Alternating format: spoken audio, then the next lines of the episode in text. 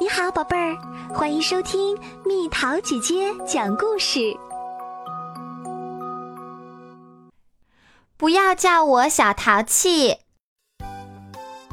今天早上，妈妈又叫我小淘气。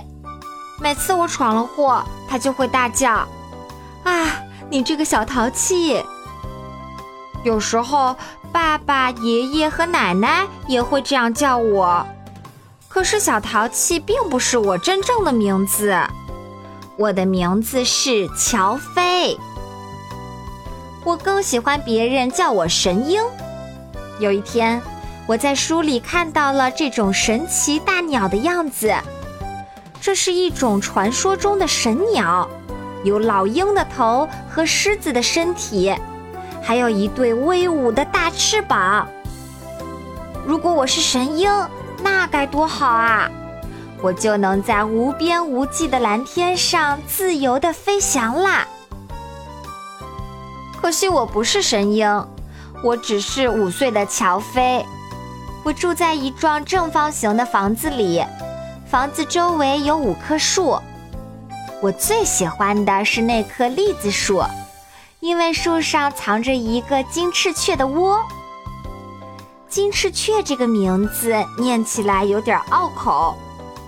它们尾巴下的羽毛是金黄色的，它们的蛋是蓝色的。今天我特别想爬到树上，看看鸟窝里的小鸟是不是孵出来了。我去搬靠在墙边的梯子吧。梯子立起来一定比最高的树杈还要高。乔飞，妈妈喊：“放下梯子，快进屋来。”原来是妈妈在窗户后面看到了我。我知道这下又要挨骂了，因为妈妈生气时候的声音和平时不一样。一进屋，我就冲妈妈喊：“我只是想看看树上的鸟窝。”我的小淘气。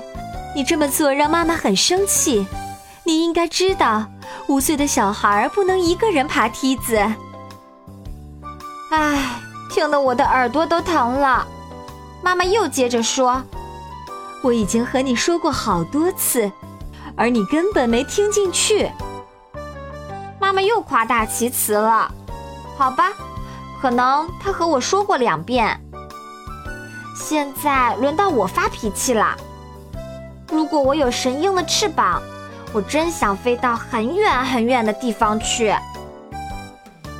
我生气地盯着地板，最后终于忍不住说：“你总是说不不不，什么也不让我做，你是坏妈妈，我要换妈妈。”妈妈听了，眼睛瞪得又大又圆。糟糕，说出去的话收不回来了。好吧。妈妈说：“我认识一个妈妈，也许她愿意照顾你。你觉得住在北极的海象妈妈怎么样？”我不知道自己是不是真的见过海象，或者海象妈妈。刚才我还想大喊大叫，可是现在我一想到寒冷的北极，就忍不住要流眼泪了。真希望妈妈没看到。你好好想想吧，乔飞。唉，妈妈叹了口气说：“你想要换个妈妈，我也受够了，因为你成天闯祸。”我一赌气跑出了家门。每次我伤心的时候，就会跑到小河边。我喜欢的栗子树就在小河边。我喜欢趴在河岸边，看水面上小小的波纹。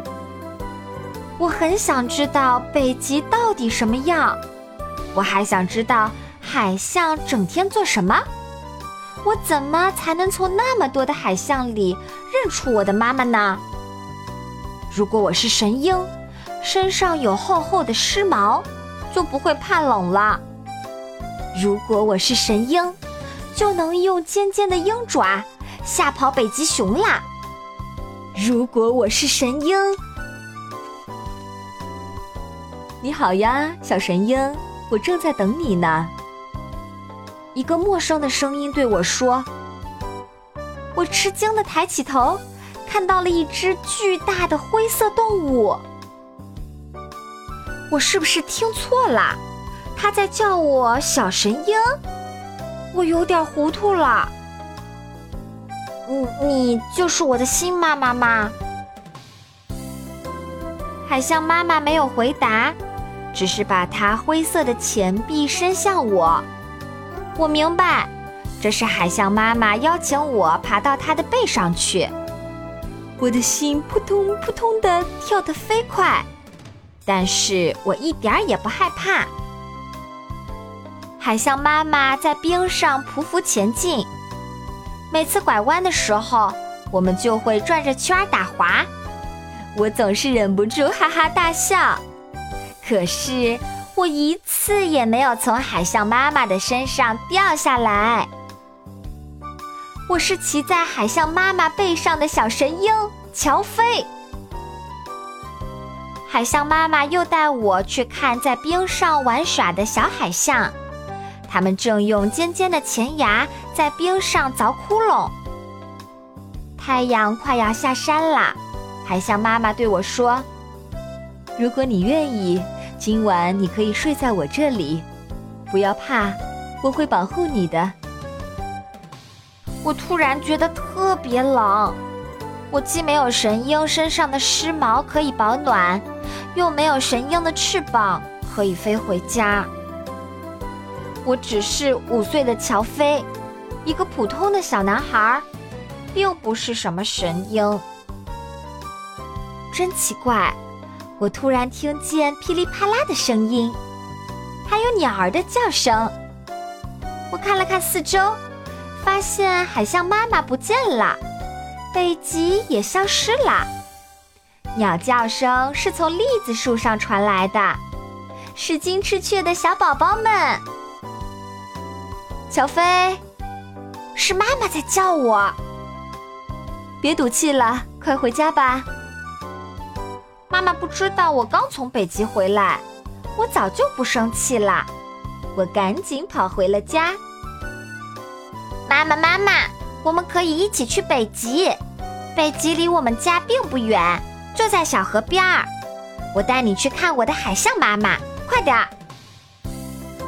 妈妈根本听不懂我说的话，她把眉毛抬得很高，嘴也张得很大。我不知道妈妈的心是不是也和我的一样，扑通扑通跳得飞快。不过有一件事儿我敢肯定，我真的听到了栗子树上小金翅雀叽叽喳喳的叫声。我还没亲眼看过金翅雀的小宝宝呢。妈妈说。